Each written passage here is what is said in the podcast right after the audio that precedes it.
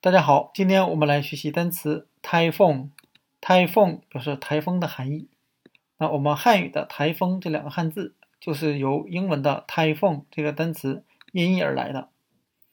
那关于台风这个单词，我们再看两个与它相近的单词：hurricane。hurricane 表示飓风的含义；tornado。tornado 表示龙卷风的含义。那这三个单词。